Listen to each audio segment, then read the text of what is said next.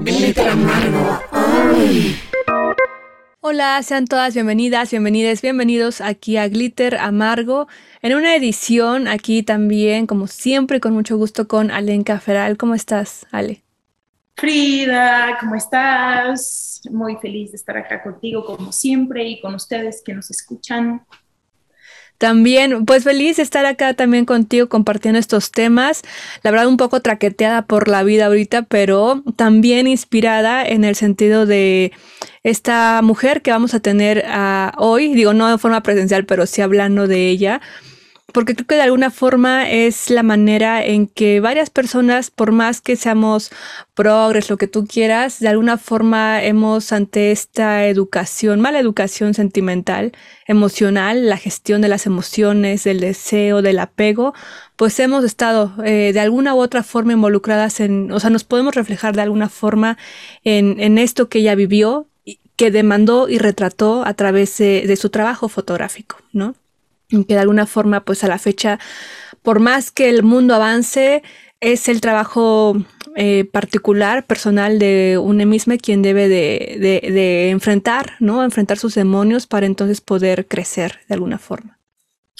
Que tiene que ver con todas las artes visuales, pero en especial la fotografía tiene ese superpoder de ser un reflejo exacto del instante, ¿no? De algo que no o sea, que, por, o sea, que tanto puede ser como muy, muy trabajado, muy plastificado, muy desarrollado, como podemos ver en las fotografías de, de La Chapelle o de las revistas de moda, o puede ser eh, totalmente lo contrario, como con la crudeza que tiene justamente Nan Golding, que, es esta fotógrafa de la que vamos a hablar el día de hoy, Sí, Alenka, y que siempre nos han dicho, ¿no? Que la fotografía, bueno, hay una discusión ahí de que la fotografía es, es objetiva, pero a mí siempre me habían dicho, pues claro que no es objetiva en el sentido de que finalmente alguien eligió dónde poner esa cámara, dirigió esa luz, dirigió ese momento. O sea, hay, hay, un discurso también, por más que objetivo que se quiera hacer, ¿no?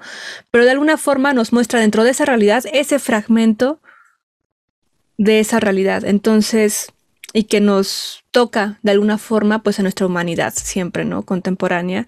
Por más que esto venga desde los 70 hasta la fecha, nos sigue, son temas que no han caducado, ¿no? De alguna forma se han transformado, pero no han caducado, siguen aquí presentes y ella sigue creando, entonces todavía es una artista que tenemos entre nosotros. Y hablando de lo que mencionabas justo ahorita, Susan Sontag, que es esta escritora que también, eh, como, como dato curioso, pues ella fue pareja de una fotógrafa mucho tiempo, una fotógrafa muy importante, Annie, Annie Leibovitz, em, y que tiene y que era muy clavada de la fotografía también Susan Sontag y tiene varios ensayos al respecto dice de, de Nan Goldin, dice, sus piezas logran un punto liberador sobre la sensualidad, la franqueza, el afecto, combaten la mierda moralista. Y eso también es muy importante, ¿no? O sea, lo que, lo que Nan Goldin estaba haciendo en un momento donde no estamos en esta época, donde todavía había este, este, este movimiento de la comunidad eh, gay, pero que era como eh, tabú y sí, no, no, está de los setentas. Sí, Ale, y que bueno, ella nos menciona, bueno, en entrevistas y demás testimonios que hay, cómo es que su primer acercamiento con la fotografía fue a través de la escuela, en el momento, como a los 15 años, en que les regalaron unas Polaroids y ella dijo como de, wow, esto es, esto es un tesoro que no sé ni cómo usar, pero lo empezó a usar. Y cuando, cuando, es que es un sentimiento, que cuando tú también eres súper documentalista, ¿no? De, la imagen, entonces es un sentimiento que dices, ¡Ah! tengo un poder especial, ¿no? De, digo, todo lo tenemos, pero cuando, cuando haces fotografía, más allá de la técnica y demás, que es otra frase muy de, muy de ella, que dice, mi trabajo, este, bueno, yo no estoy interesada en la fotografía, estoy interesada en el arte, ¿no? Entonces es como decir la técnica, sí la cámara lenta, lo que tú quieras, pero, pero hay una esencia, hay un algo ahí que te despierta cuando estás viviendo un momento, siendo testigo de algo y lo quieres tomar, ¿no? Entonces ella a los 15 años con este instrumento dijo, por fin veo que tengo una voz, o sea, que esto es mi voz, ¿no? Y desde ahí se, se catapultó.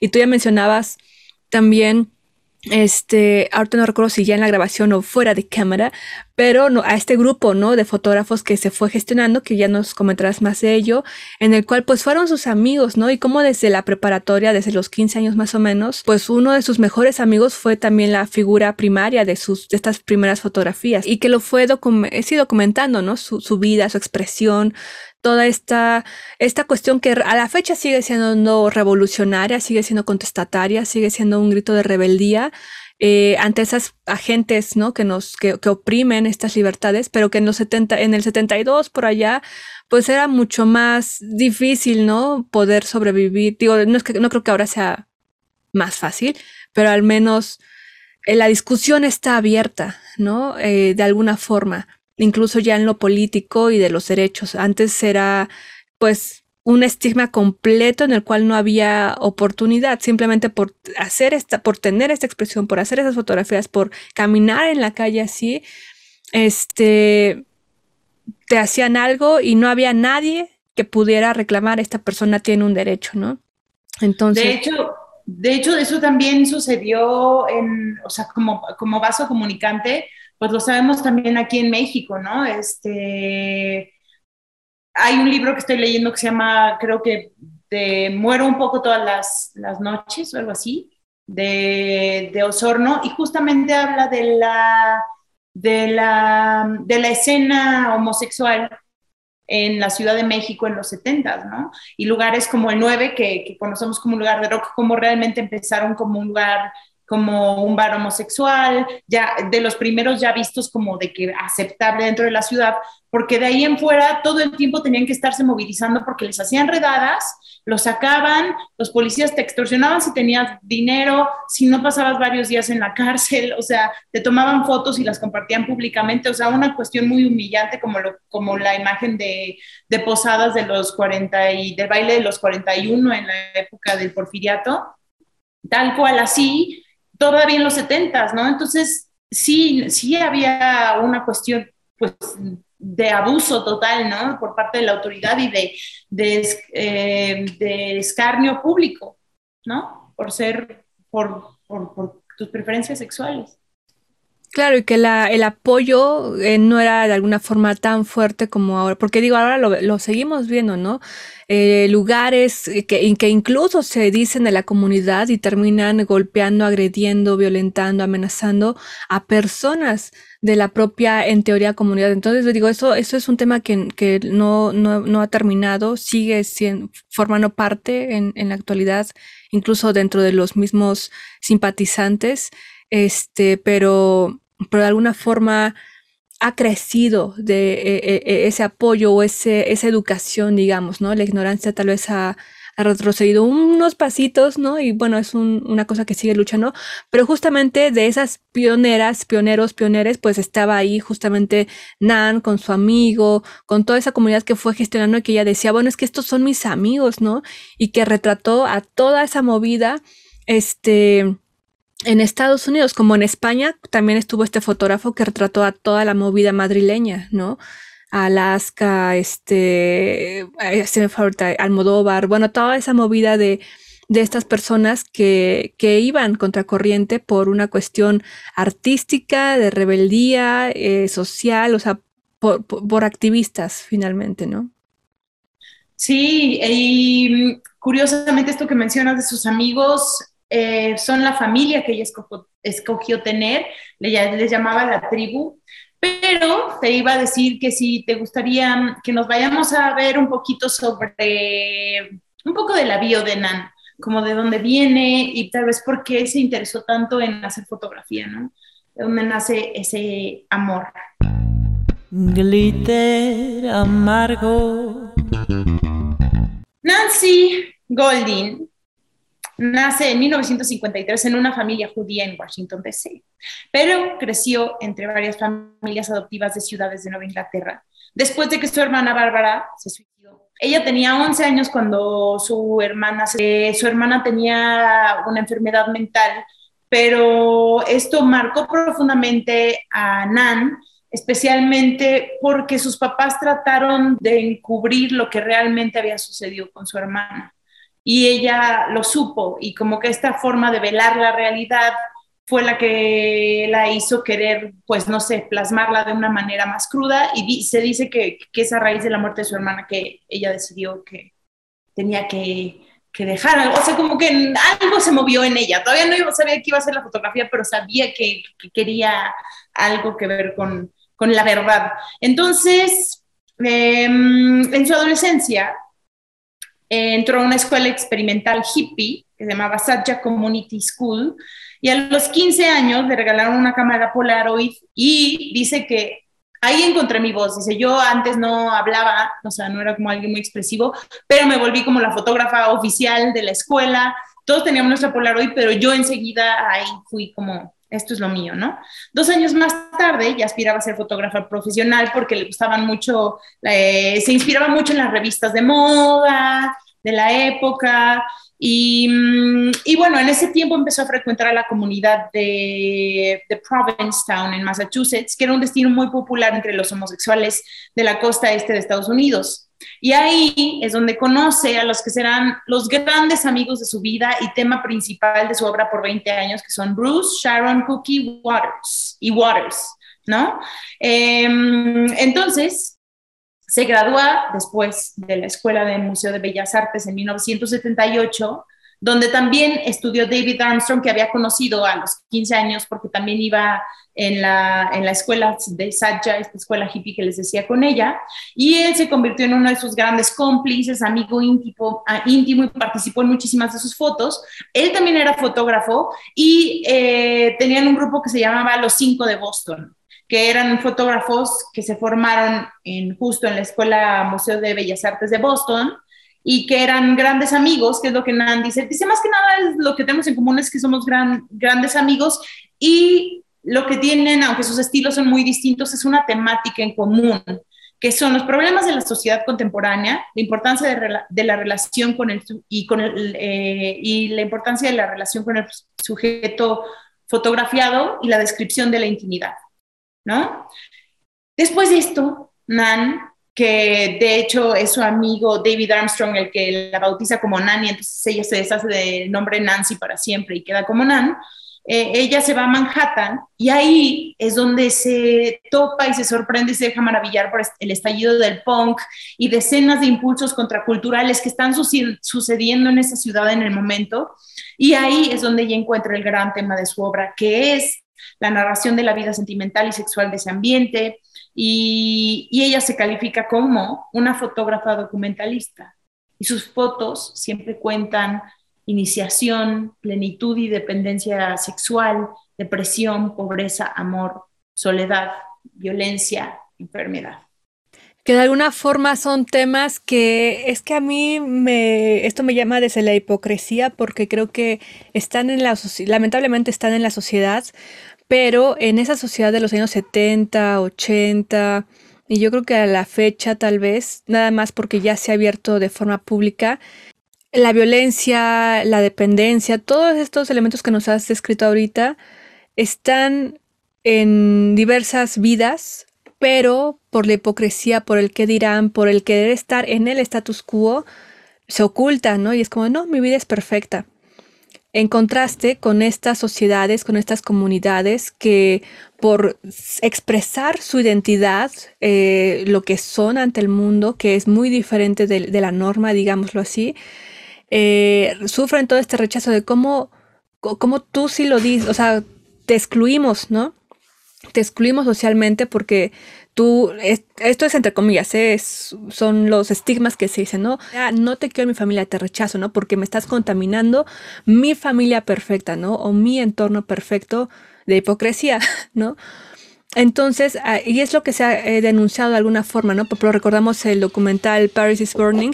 Eh, todas estas personas se les orilla a situaciones en las que de verdad, lo hemos mencionado también, bueno, lo vimos en el documental de Paris is Burning, pero también en situaciones de cárcel lo hemos visto, ¿no? Cuando uno sale a ese mundo que no tiene en teoría esa protección del núcleo familiar que en teoría te iba a, apoyar, pues todas esas situaciones extremas de riesgo en el cual, pues en estas décadas, y yo creo que de alguna forma estigmatizada a la fecha, se mantiene de, pues por eso se lo buscan, ¿no? Y por eso te ponen en la nota roja todas estas cuestiones de por loca, por no sé qué, por, o sea, por pretextos estúpidos que te mereces eso.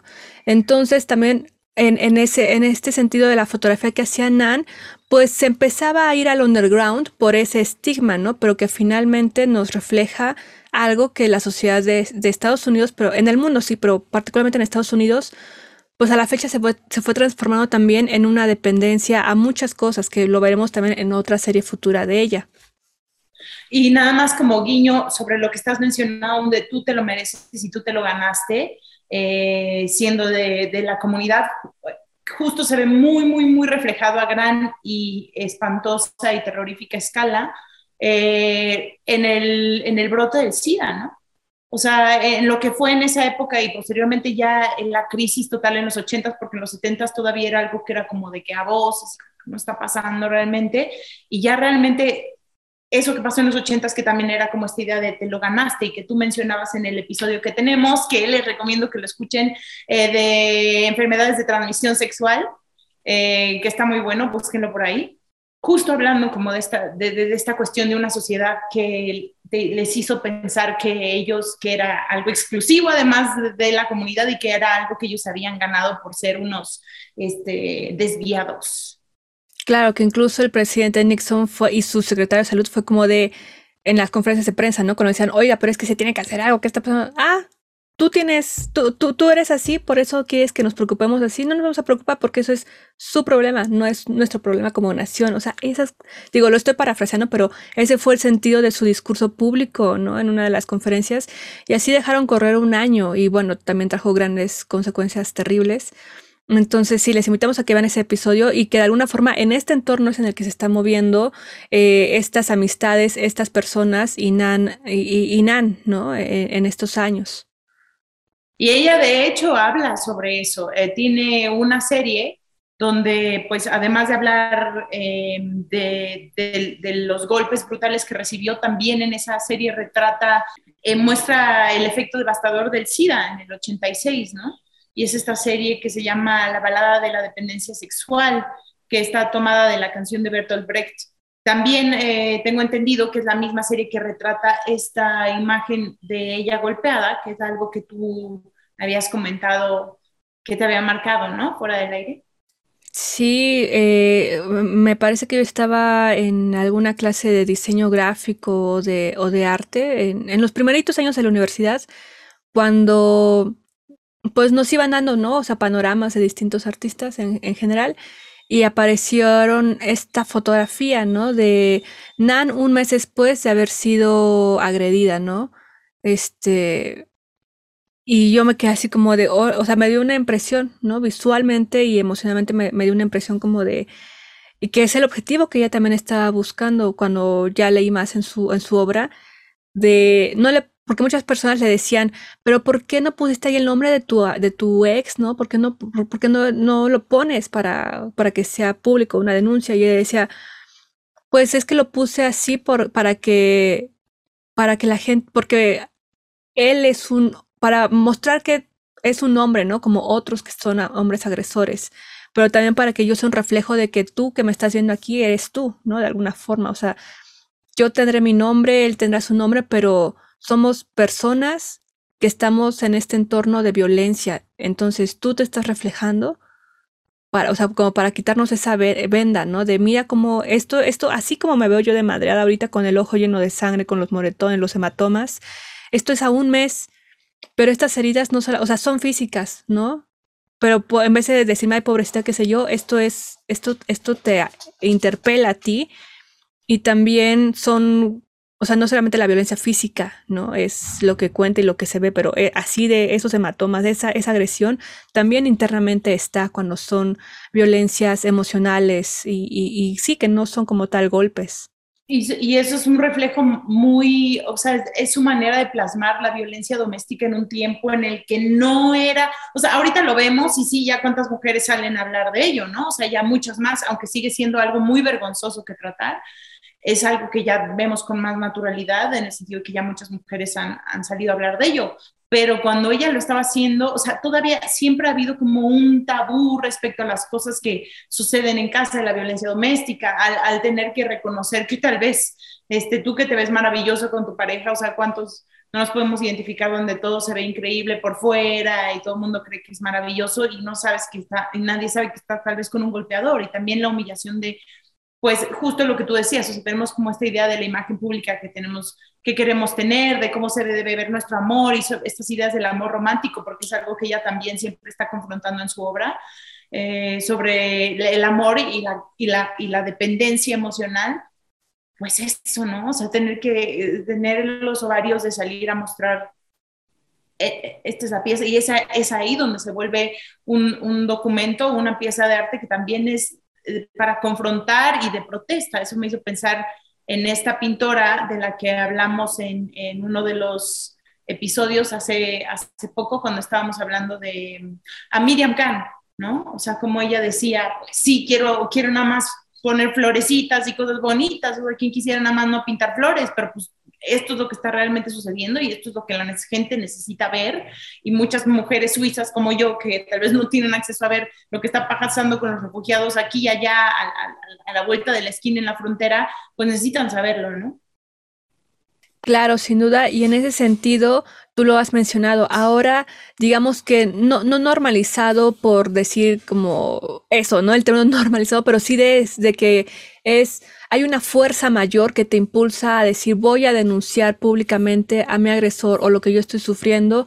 Y bueno, esto se ha tornado incluso tan mediático que sabemos que de las denuncias de agresión eh, de género, el 90, o sea, solamente el 0.5%, algo así, casi el 1%, es, eh, es fake, ¿no? O sea, no es real. Como que hay, algo, hay un aproveche para eh, atacar a un hombre, ¿no? Pero imagínate, del 100%, menos del 1% es fake. Lamentablemente muchos casos se hacen mediáticos, pero, pero no por ello significa que todo ese 99% está siendo falso, ¿no? O sea, finalmente también, digamos, es como como esa, esa cuestión de denuncia que en ese entonces pues era, era imposible demandar, ¿no? O de poder denunciar públicamente en el sentido de que los trapos sucios se lavan en casa, eh, aguántate mujer, tú elegiste esa pareja, pues entonces ahí te quedas.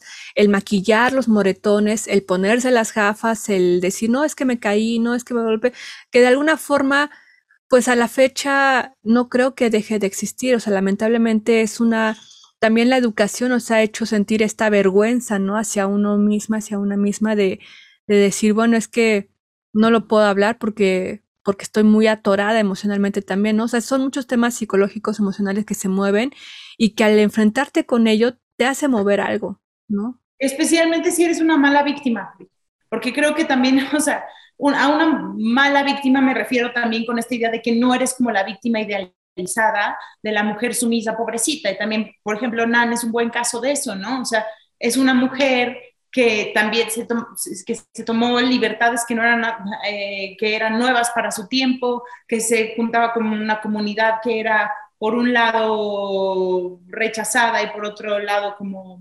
ensalzada, que también, o sea, sí vivía mucho de noche, sí eh, usaba muchas drogas y tomaba muchos excesos, entonces era como de, pues entonces no eres la víctima ideal, ¿no? Entonces, con más razón, es como de que no puedes salir a decir lo que te pasa porque no eres el arquetipo de lo que tiene que ser una víctima, lo cual es una mamada, pero bueno, ya tendremos que hablar de eso en otro episodio. Extensamente, pues. Sí, Alenka, e, es preciso, ¿no? De en esta situación que lo hemos mencionado acá de las personas, los cuerpos, las sociedades que importan, ustedes no importan porque están en ese entorno de malignidad, ¿no? Entonces, por eso ya no hay derechos, por eso ya no se puede denunciar, pues, pues no, ¿no? Eso es lo que los derechos humanos y el siglo de alguna forma XXI pues ha mostrado de una forma más, más, más contundente, digamos, no por ello conquistado ya un triunfo, pero que va en ese camino. Y de aquí a Lenka me gustaría leer un, es un, lo bueno es que aquí no es TikTok, para, porque así nos podemos explayar un poquito más en el tiempo, pero me gustaría leerles un texto que ella hace en torno a esta serie de la balada de la dependencia sexual, porque es importante y creo que de alguna forma nos, nos puede ayudar a, a mirar de otra forma a nosotras mismas, a nosotros mismas, nuestras, nuestras relaciones y entornos en general, ¿no? Que esto, o sea, que esto es un pensamiento de ella desde los 70, 80, pero que a la fecha yo creo que también muchas personas en algún momento de este texto podemos, podemos entenderlo y, mirar diferente de alguna forma, ¿no? Creo que nos puede ayudar a todos en eh, escuchar también otras palabras. Entonces, si quieren, vamos a la siguiente sección. La sangre de Medusa.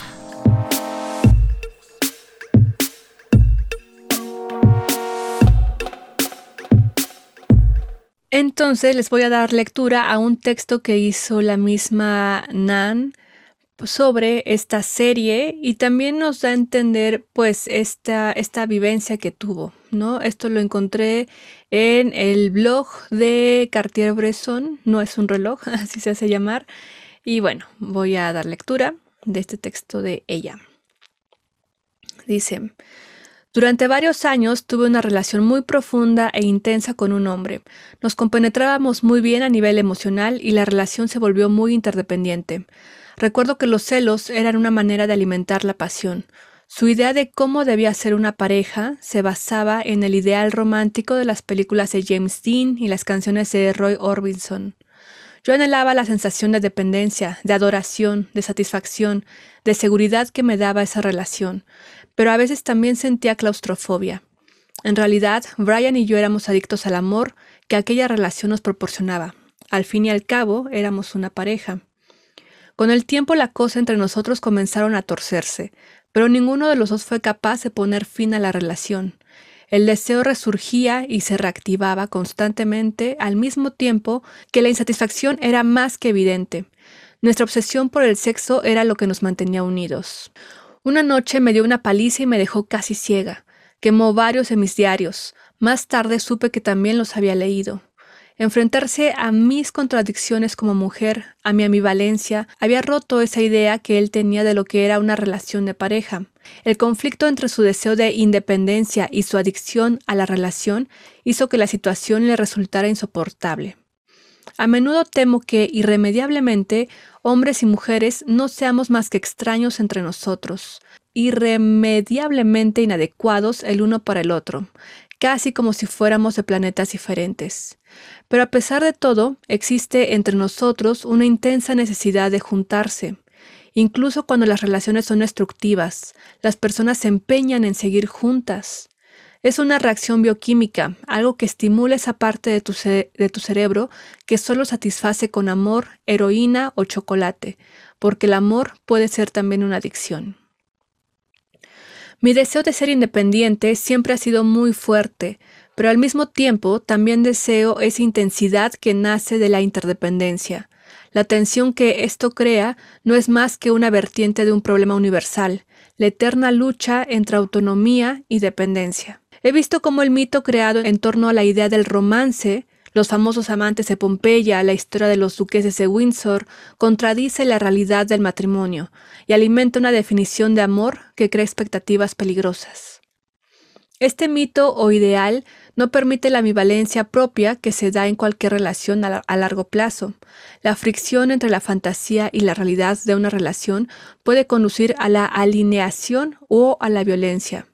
Si a menudo parece que hombres y mujeres no nos compenetramos, tal vez sea porque tenemos diferentes realidades emocionales, porque hablamos un lenguaje emocional diferente.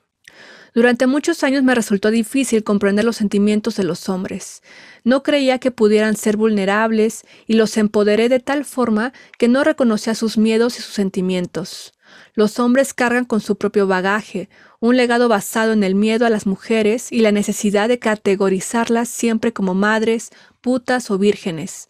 La construcción de los, de los roles de género es uno de los principales problemas que las personas arrastramos a una relación. En mi infancia nos creaban con las limitaciones propias de la distinción de género. Los niños crecen para ser luchadores, las niñas pequeñas para ser bonitas y agradables. Pero a medida que envejecemos va creciendo en nosotros una conciencia personal que ve el género como una decisión, como algo que puede moldearse. Así puedes optar por jugar con él de forma tradicional disfrazándote, haciendo, haciéndote de marimacho, o jugar con lo que define nuestros roles, mostrándote tierna o dura para contradecir los estereotipos. Cuando tenía 15 años, el mundo perfecto era para mí un lugar totalmente andrógino, donde no se conocía el sexo de una persona hasta que te acostabas con ella. Desde entonces me he dado cuenta de que el género es algo mucho más profundo que una pose o una actitud. En lugar de aceptar la distinción de género, creo que lo importante es redefinirla.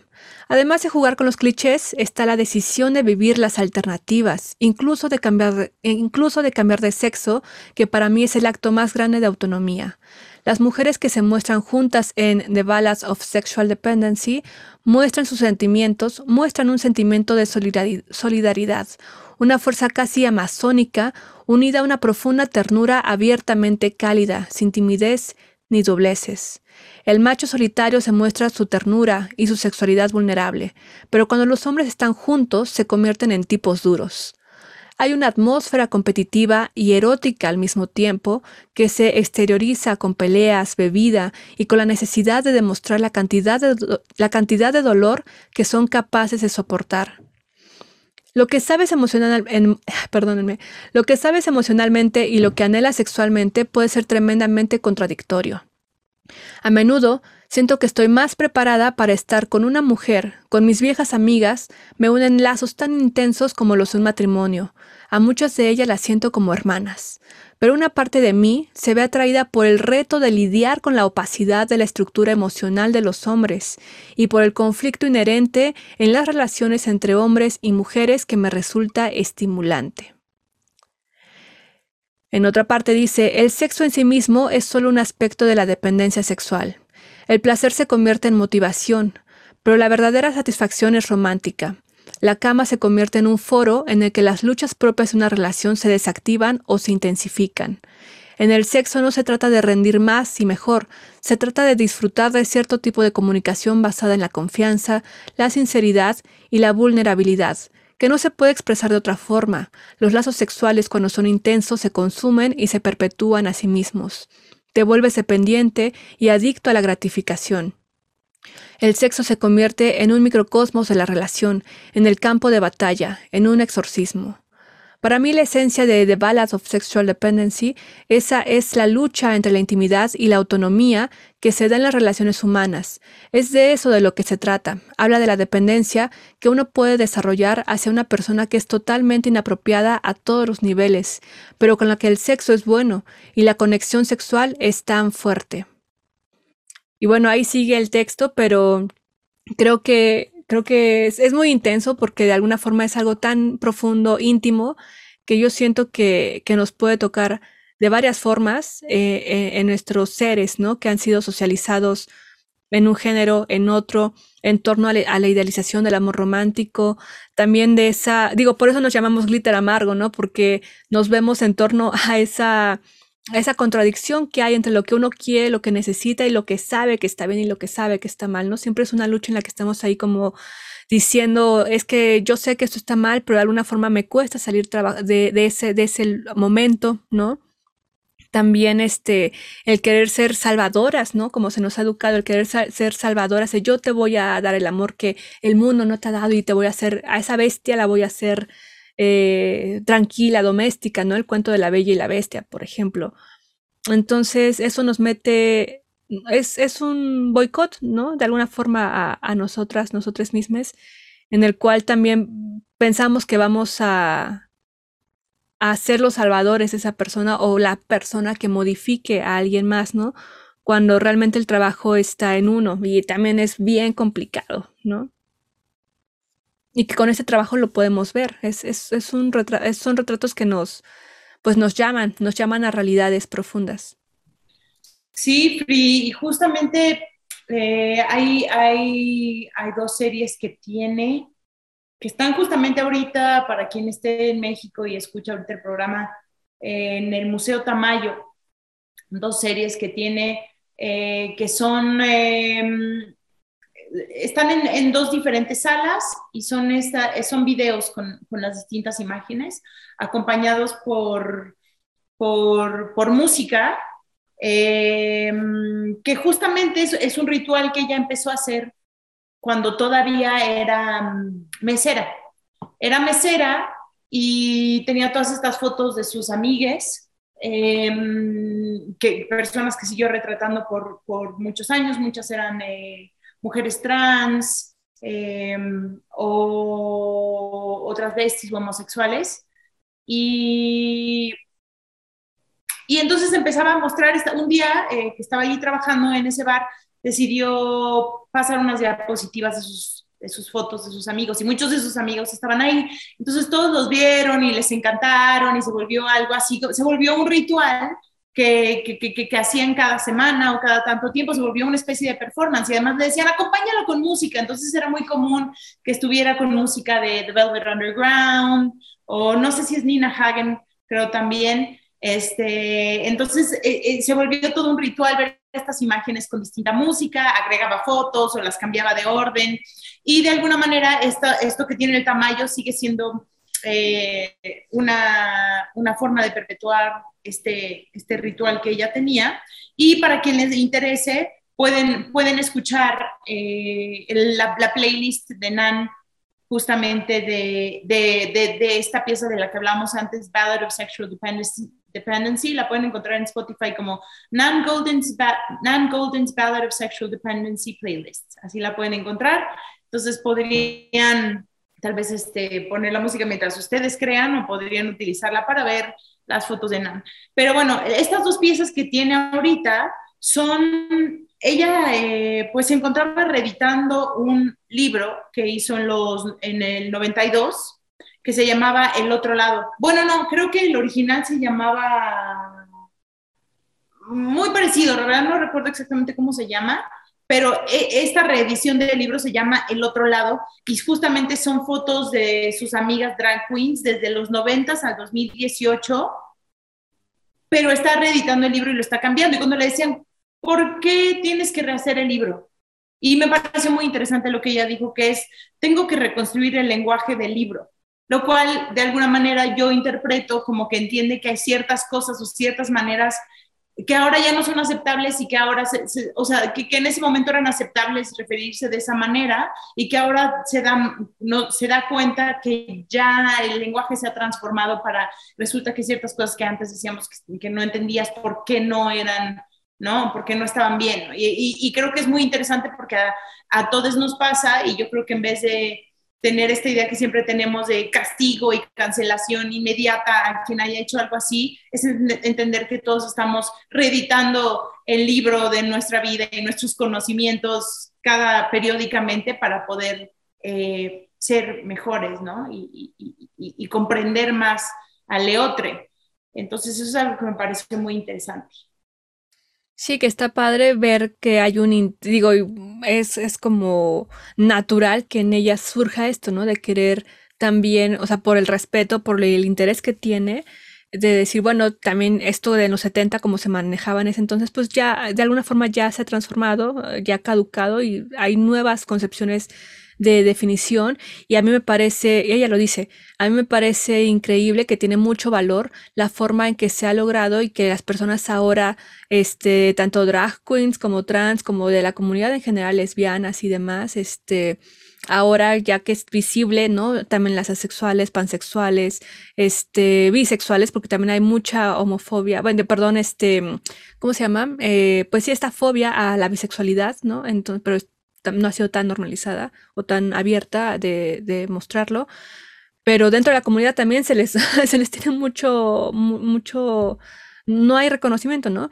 Entonces ella dice eso, dice, me parece que hay muchísimo valor en que ahora las personas puedan nombrarse eh, sus entidades, sus seres en sí, que los puedan nombrar, ¿no? Dice, antes pues era mucho más restringido, diferente, entonces es valioso que hagamos esta reedición, pues de una forma actualizada, ¿no? Hay un interés porque bueno, también sabemos que hay mucha gente que no le interesa, ¿no? Y dice, pues no, lo que yo escribí hace 50 años, ahí que se quede y es lo que sigo pensando a la fecha. Sí, y, algo que me pareció muy interesante de esta, de esta exposición el otro lado es que, porque la vi en el Tamayo eh, ayer, de hecho, es que, es que sí son justo estos retratos donde ves, te das cuenta que ella quiere a estas personas y eso, es, y, eso creo que ella también en algún momento lo dice. Dice, realmente eh, tomarle una fotografía a alguien es como hacerle un cariño. Y también tiene otra, otra frase que dice, a veces no sé cómo me siento respecto a alguien hasta que le tomo una foto. Y eso también se me hizo muy, muy, muy padre. Y, y ves las imágenes y sabes que son cariños y que son amores. Y es hermoso ver estas fotos que hace de estas mujeres hermosísimas. Muchas son eh, mujeres trans o, otras besties también. Algunas de sus amigos homosexuales, pero en especial ves a, las drag queens. Eh, y, y, ves a estas mujeres transformarse con el tiempo. O sea, porque ves a la misma mujer cuando tenía 20, cuando tenía 25, cuando se tenía 30, 35, 40, este, 45 años, ¿no? Bueno, son de, sí, pues justo, son fotos de los 90 al 2018. Entonces es toda esta, eh, eh, esta evolución de, de, de una humana, ¿no? O sea, de, de ver este, este elemento tan, tan, por un lado puede ser punzante y doloroso el tiempo, pero también puede ser enternecedor, especialmente cuando es plasmado a través de un lente de una fotógrafa que demuestra tanto amor al sujeto con el que trabaja, como en el caso de ella. Claro, Alenka, ella lo, lo menciona, dice, mi trabajo proviene de la empatía y el amor, ¿no? Y lo que tú dices, o sea, por más que de repente sea crudo algo que se está mostrando, no lo hace con un, con un morbo, ¿no? Como el que tal vez la nota roja ha utilizado a la comunidad ahí de una forma capitalista, eh, te digo, con esta intención de, morbo, de aprovechamiento, de burla, ¿no? O sea, para nada. La, la fotografía que hace Nan Goldie, ella lo hace desde, desde esa empatía, desde ese amor, desde esa hermandad. Entonces, creo que si tenemos esta oportunidad de ver en buena calidad, ¿no? En buena resolución, con la música y demás, en el tamaño en la Ciudad de México, pues hay que, hay que hacerlo, porque son dos salas, ¿no? Que en todo el tamaño, pues se podría de repente perder, entonces no le pierdan la, pista. Pero también en Internet, ¿no? Hay, hay bastante de su fotografía y también sus libros publicados, que uno de los más recientes también es dedicado a las infancias en el cual, por ejemplo, dice, la crítica que he tenido es como el, escándalo de cómo, cómo retrata niños, niñas, este, desnudos, ¿no? O tan libres, tan así, y es como de, para mí las infancias, como lo mencionaba en, en, otros momentos, el género no existe como tal, ¿no? O sea, cuando uno es infante, es la, es la parte más andrógina de un ser tal vez porque todavía no está esa imposición tan estricta de, de la sociedad y del adulto de decir, eh, bueno, digo, sabemos que en muchos casos sí con los juguetes, con la ropa, con la educación que se da, pero de alguna forma en tu ser orgánico que empieza a crecer, somos bastante andróginos, ¿no? No, hay, no es como que tengamos aquí el sexo puesto en la frente para que digas es niña o es niño, es la sociedad, los adultos quienes les van poniendo esas etiquetas, les van poniendo esos disfraces, esos juegos, esa educación. Dice, cuando somos infantes nos, lo que les importa es jugar, divertirse, experimentar sus cuerpos, los cuerpos con los que se rodean, el de sus padres. Hay una foto muy bella donde está una mamá, como, o sea, es una familia así súper feliz en la, en la ducha, en el baño, donde la mamá está como desnuda con el torso hacia arriba jugando, muy, muy libre ella, y el bebé le está como amamantando y el papá también está atrás de ella, ¿no? Están los tres ahí como eh, en ese momento familiar de juego. Y me parece a mí bellísimo, ¿no? Es muchísima energía la que, la que se mira ahí.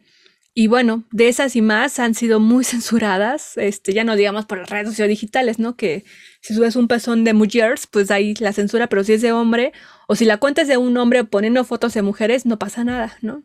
Entonces, bueno, hay un pequeño eh, gozo, coraje que tenemos ahí.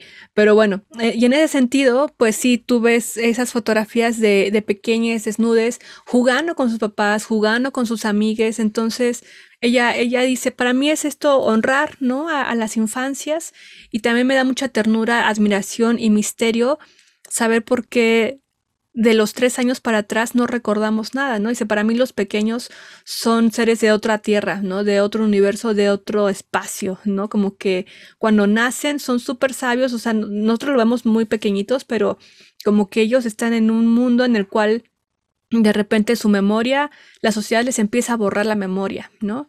Les empieza a borrar la memoria para el aquí, el ahora y lo que vas a hacer y lo que va, tu proyección y quién eres y así, ¿no? Dice, pero ¿por qué no recordamos en general nuestra vida de los tres años en, adelante? Yo creo que la ciencia y la biología lo podrán explicar, pero en esta cuestión filosófica, humanista, creo que nos deja bastante que pensar, ¿no? Eh, en ese sentido de cómo las infancias se han justamente infantilizado, que ya lo hablábamos, en vez de darles su reconocimiento, ¿no? De que son seres plenos y que están viviendo el momento que les toca vivir.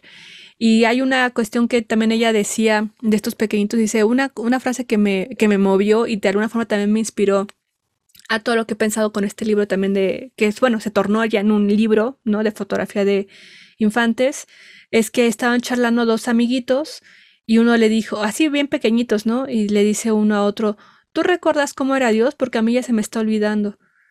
Y como que estaban platicando eso, ¿no? y entonces como que eso a mí me, me viajó. Dice, pero bueno, también sepan que toda la fotografía que yo he hecho son de personas que, que amo, que estimo, son hijos de mis amigas, de mis conocidos. O sea, todo esto está consensuado de alguna forma, ¿no? O sea, no, no está haciendo pornografía infantil. ¿no? Digo, eso no lo dice sea, pero yo se lo estoy diciendo como que porque es la crítica que es como que se le ha estado ahí juzgando de alguna forma. Sí, y eso me recuerda mucho a lo que platicamos, esa frase de los niños, a lo que platicamos en episodios recientes, ¿no? Que les invitamos a también escuchar esos episodios, están muy padres, bioética, ciencia y filosofía para niñes, y el anterior que es, ¿cómo se llamaba? Infancias. Ah, infancias, sí es cierto. Todo el sentido. Pero em, Free, eh, esa es, una de sus obras más recientes, la de, los, de, la, de las niñas, ¿no? sí, las recientes. antes de esa, digo, aproximándonos hacia el, final del, episodio, también creo que es importante resaltar esta otra em, eh, serie que tiene un tanto terrorífica, que también está en el tamaño, que se llama Memory Lost, que retrata una época muy oscura en su vida, eh, de, que va del 2014 al 2017, este registro eh, fotográfico, eh, porque justamente lo que le sucedió a Nan es que tenía un dolor de muñeca, que es como tendinitis, y no podía fotografiar, ¿no? Entonces fue, fue el doctor y muy buena onda el doctor, le recetó una droga nueva para un painkiller, ¿no? O sea que los gringos además son muy como propensos a utilizar painkillers, ya sabemos de industria farmacéutica cómo es, este, como estamos acostumbrados a por cualquier cosa estarnos, eh, bueno, necesitando eh, cosas que nos alivien el dolor. Digo, hay de dolores a dolores, ¿no? Al parecer este era un dolor muy, muy agudo, muy fuerte. Entonces ella fue al doctor y le dije, y le recetaron Oxycontin, que era una droga, que era un medicamento maravilloso para el dolor, maravilloso entre comillas, que había sido autorizado por el sistema de salud norteamericano como un fármaco no adictivo y sin efectos secundarios. O sea, e, e, era visto como un medicamento maravilla, de que es maravilloso porque, porque sí, sí es extraído de opiáceos, este, pero este no, es cero adictivo. O sea, hasta tenían su frase, hay una serie eh, no sé si es en Amazon o en Netflix, justamente sobre este medicamento, porque, porque estuvo muy, muy cabrón lo que sucedió en Estados Unidos a partir de ello. Entonces, decían que era una maravilla y resultó ser que fue uno de los narcóticos más agresivos de toda la historia. Entonces, a Nan la empezaron, y lo, más grave de todo es que, o sea, generó un nivel de adicción así sin precedentes. Las personas literalmente salían a saltar las farmacias porque ya no les querían vender o porque empezaban a dejar de vender las farmacias. O sea, subieron los asaltos en todos lados, bien cabrón las farmacéuticas por ello. Entonces, ella todavía, no, o sea, muchísima gente entró, o sea, la mitad de los casos más graves son de personas que literalmente se les dieron recetas médicas por dolores este, reales porque las farmacéuticas no tienen escrúpulos. Y bueno, ella empezó con 40 miligramos y llegó a consumir en un solo día 450 miligramos para, para, para poder eh, satisfacer su adicción y también su nivel de tolerancia al medicamento. Entonces su vida se volvió un infierno. Un día se desautorizó su uso y entonces las cosas empeoraron para Nan, porque es como de pronto, o sea, eres súper adicto así, cabrón, y de pronto ya, ah, no, ya se desautorizó el uso de esa manada porque es súper grave y lo que sea. Y entonces, pues, Nan, o sea, ya cuando eres un adicto, no hay otra forma de seguir adelante más que acceder al mercado negro de las drogas con dealers y víctimas desesperadas y ver todo ese eh, eh, y ver toda esa realidad todo el tiempo y estuvo fotografiando este proceso. Y así dio con el fentanilo que es una droga sintética que es sustituto de opioides y es más letal que la heroína. Y entonces al poco tiempo, obviamente, estuvo al borde de la muerte y tocó fondo. Todo esto lo retrató. De hecho, muchas de estas fotografías se ven súper movidas, o sea, son muy fuertes, muy decadentes de ella, de otras personas que los ves en cuartos de hotel, la luz, las camas quemadas, la progresión de una persona como está de una normal a estar totalmente en los huesos. Y bueno, eh, lo que pasó con, con el Oxycontin es que para el 2016 había matado más personas que la guerra de Vietnam y la mitad de las, y la mitad de las sobredosis fueron a través de recetas médicas. Entonces, de hecho, como dato, este, esta droga es la que mató a Prince, al cantante Prince, pues fue por Oxycontin. Em, entonces eso, no sé, fría, eso me pareció una cuestión de terror. Afortunadamente salió de ello algo que me pareció muy interesante del video, es que al final sí dice que que esto tan, o sea, o sea, habla de las farmacéuticas, ¿no? Hace como una cuestión de decir, ¿qué pedo con, esta gente sin escrúpulos que está dispuesta a hacer este tipo de mamada? ¿No? O sea, y, y, y las no consecuencias de este tipo de, de actos, ¿no? Sí, eso es el gran elefante en medio de las salas, ¿no? De Estados Unidos que a la fecha, pues digo, ahora más que nunca les está explotando en la cara porque desde los, de los, de los 80 particularmente es cuando se empezó a recetar a diestra y siniestra medicamentos que pues promovían la, la, adicción y una vez que lo retiran del mercado pues dejan a una comunidad que ellos mismos crearon, ¿no? Eh, a expensas del narcotráfico, del mercado negro y generando pues un problema social que a la fecha está terrible en Estados Unidos. Es algo de lo que se habla, pero tal vez no con la importancia. Bueno, que de alguna forma, yo no sé muy bien ahorita cómo esté eh, la política allá en Estados Unidos, pero sí he sabido que de alguna forma han estado como como viendo cómo contener esto, porque ya es, son, o sea, pues, es como lo han escrito las noticias, ¿no? Ciudades de zombies, la, muy triste y lamentable, porque hemos visto estos documentales de una persona que se fue a dar como eh, la redonda a un bloque, ¿no? Donde también, este, pues las personas están como que fueron a la tienda, pero en eso que fueron a la tienda aprovecharon para meterse un pase de algo y está, está la gente así en esa condición, ¿no? Gente que trabajaba, gente que hacía su vida, estudiantes, eh, madres de casa, este, trabajadoras de casa, este, cualquier persona, abogados, abogadas, o sea, gente de todos los estratos sociales, de toda la sociedad, que fue al doctor, ¿no? Porque le dolía algo y le generaron una adicción Ahora no se la puede, o sea, no se hace cargo de eso el sistema de salud y aparte el sistema de salud en Estados Unidos es carísimo, ¿no? Es impensable. Públicamente pues no hay, o sea, lo tienes que pagar, ¿no? Entonces es, es de verdad una cosa que Estados Unidos no ha querido enfrentar como tal porque de alguna forma su política por muchos años fue como de ay, pues que se mueran entre ellos, ¿no? Es gente indeseable. o sea, imagínate, o sea, siempre han tenido esa, es una hipocresía su mundo de, eh, it's a free world, ¿no? Es un mundo libre. O sea, como que, como reclamamos libertad, como también te metemos la droga, como decimos, este, no al aborto, porque pobrecitas esas personas que vienen naciendo en el vientre, pero sí a las armas para que mates gente. O sea, es una hipocresía muy cabrona. Más porque ellos insertaron las drogas en los barrios marginales, ¿no? O sea, ellos fueron los que insertaron las drogas en los 70 ahí. Sí, exactamente. Desde la guerra de Vietnam, los también a todos estos soldados que sufrieron estas, estos traumas, pues, o sea, iban a la guerra drogadísimos, ¿no? Justamente por, por, por, órdenes, ¿no? Para aguantar, para ser más fuertes, para estar como más echados por adelante, ¿no? Ante una cosa tan terrible que sea la guerra cuando eres adolescente prácticamente. Entonces, y regresan traumados, este, terrores, y adictos. O sea, es terrible. Eso pasó con el ejército, con Vietnam, ¿no? Bueno, lo que es lo más significativo mundialmente, pero de ahí con la gente ya, o sea, es un problema de salud que lo tiene ahorita que estamos platicando, este, de forma catastrófica en Estados Unidos. Gente que por toda esta situación ha tenido que estar en situación de calle y no ha habido un, algo, ¿no? Que realmente esté haciendo que, que, que esto se acabe o se, no sé, que se haga algo, ¿no? Más bien es como de pues que se muera, los están dejando morir.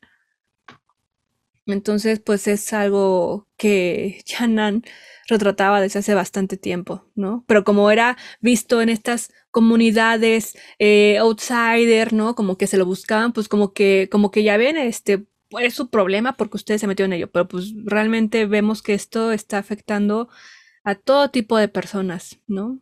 Como otra vez nuevamente es un cerrarse los ojos como la situación con el SIDA. Sí, y qué valor de retratarse en una situación de tanta vulnerabilidad y de tanto dolor, ¿no? O sea, porque sí es un descenso al infierno, tal cual. Eh, y, yo creo que hay ahí también el carácter revolucionario de la fotografía documental de Nan, ¿no? Esta manera de, de, demostrar las cosas que, de confrontarnos con las realidades que a veces no queremos ver o que no tenemos cerca de nosotros y también entender algo que creo que platicamos en el, en el episodio sobre las personas en situación de privadas de su libertad que están en la cárcel, por ejemplo, de decir, démonos cuenta que en casi todos los casos, yo diría como esto hacia mi parte del cierre, démonos cuenta que en la mayoría de los casos todos estamos a unos cuantos pasos de estar en la situación más difícil o decadente que hay, que tú podrías ver hacia alguien y señalar con tu dedo y decir, ay, no, pues es que drogadicto o, o, esto, o cualquier cosa como decir, tú y señalar, todos estamos unos cuantos pasos de poder estar ahí. Entonces, o sea, solo es una cuestión circunstancial meramente en, en casi todo en la vida. Entonces yo creo que eso nos puede, nos puede servir mucho como para abrir los ojos un poco más, empatizar y también esto que, esta frase que alguna vez dije que me gusta mucho, de si no puedes entender, pues entonces te hace falta conocer más, ¿no? Y eso se aplica como en general para todo.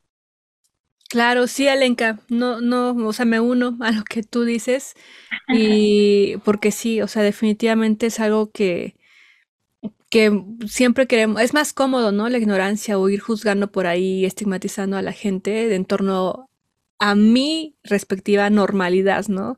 Cuando, pues no, ¿quién es normal en estas fechas, en estos momentos? O sea, más bien, creo que ser rebelde, creo que ser diferente, ser el raro es, pues no sé, creo que, creo que tiene una, una lucha, un trabajo de enfrentar esas luchas un poquito, pues, eh, mayor, digamos, ¿no? Que alguien que, que, solamente está cegado a su realidad normativa, ¿no? Y que también va a ser un camino muy difícil cuando vea que, que el mundo está cambiando. Sí, y entonces por eso es que nos sorprende ver que ahora Nan, después de tantos años de hacer eso, está más interesada ahorita en hacer retratos de paisajes, en hacer retratos de atardeceres. Dice que el retratos de personas ha dejado de hacer por ahora, em, pero, pero, pero, pero, em, sí, dice, ahora me interesa mucho la luz. Y eso me gusta mucho, como estos procesos que tienen los artistas en su obra a través de la vida, me parecen hermosos, o sea, como justamente también cómo hablan de, las etapas de la vida y las transformaciones que van sucediendo y cómo cada etapa es simbólica. Me recuerda mucho, no sé si tú te acuerdas, Free, hace mucho fue una exposición que sé que tú también viste, de un artista que creo que es alemán. Fuimos, fuimos las dos, este, ah. con Otto Dix. ¡Ay, no! Ahora que lo pienso, ya no me acordaba de Otto Dix, pero Otto Dix también creo que es mi top, otro pintor favorito, además de Julio Galán porque Otto Dix es este pintor maravilloso que probó de todo y como estuvo en la guerra tenía estas cosas súper sangrientas, pero tenía paisajes y era como muy perfeccionista y, ya tenía como un nivel de, de, de, perfección en sus trazos y todo cabrón. Y en la última etapa de su vida, sus fotos son como hechas como por un niño, con, como casi que con crayola, una foto súper, un dibujo súper eh, bonito y colorido, como te digo, muy infantil de él con su nieto. ¿No? Entonces, eh, o sea, también está Nana ahora con sus atardeceres y, sus, y, sus, y sus cielos diciendo, ahorita lo que me interesa mucho es la luz, creo que también es, es simbólico. Sí, Alenka, pues yo no tengo más que decir, creo que lo has ejemplificado muy bien, así que muchísimas gracias. Y pues sí, de repente muchas veces estamos a un paso, ¿no? De estar en un infierno en el que no queremos estar o que tal vez estamos, llegamos ahí por, por una serie de decisiones y pasos, ¿no? Que fueron de alguna forma inevitables pero no, no, no se cierna ahí, ¿no? Incluso ahí hay amor, incluso ahí hay esperanza, incluso ahí hay luz, y pues ya una vez que uno toca el fondo, pues lo que queda, si no se queda en el camino, pues es, subir, ¿no? Es ir a esa luz y de alguna forma tener esa transformación. Así que yo creo que creo que ese mensaje que nos llega sale es muy bonito, ¿no? Eh, como de ver esos caminos en los artistas y de alguna forma, no porque uno no sea artista o qué sé yo, no lo va a atender, ¿no? Es evolución en la vida. Entonces, eso, Ale. Sí, Frida, ha sido un placer, como siempre, platicar contigo y muchas gracias por todo. Gracias a ustedes si nos escucharon hasta este momento y si es así, por favor, mándenos comentarios con qué les pareció el episodio, comenten en las redes sociales, nos encuentran, encuentran como Glitter Amargo en todos lados. Nos encanta saber de ustedes y también este, recibimos propuestas de qué les gustaría que habláramos. Free, gracias a ustedes. Esto fue Glitter Amargo y nos vemos a la próxima. Glitter Amargo.